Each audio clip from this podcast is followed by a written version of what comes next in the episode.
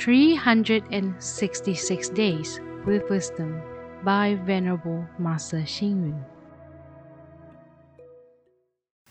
July 16th. To make a slight correction in a bad habit could greatly enhance your thoughts on cultivation. To endure some worries could lead to ascertain and experience the Bodhi.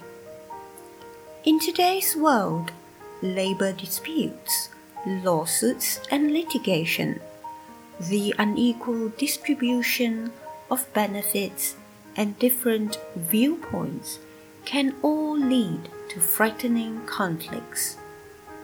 This is especially true when there is some perceived injustice or even a slight misunderstanding that can often lead to quarrels or even fights involving weapons.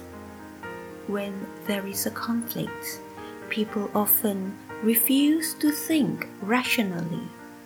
They refuse to trivialize big issues into non issues.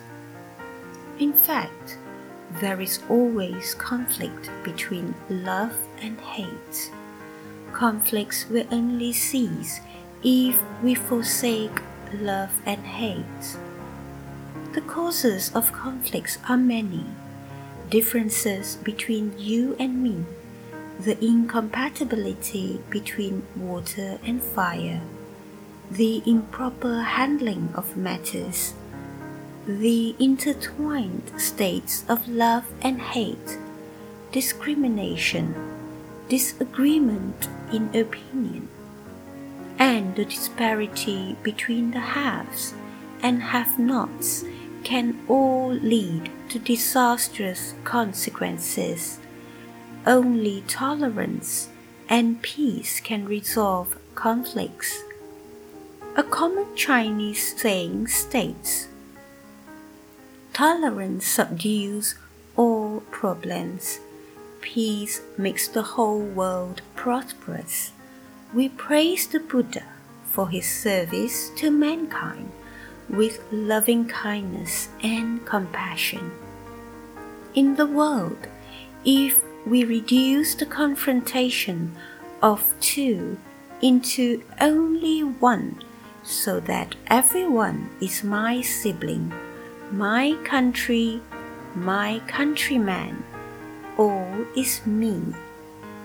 If this type of thinking exists, it will reduce conflict. If we think along the line that all are not mine without the ego of the self, without the ego of others, without delusions, without discrimination, these too will reduce conflict.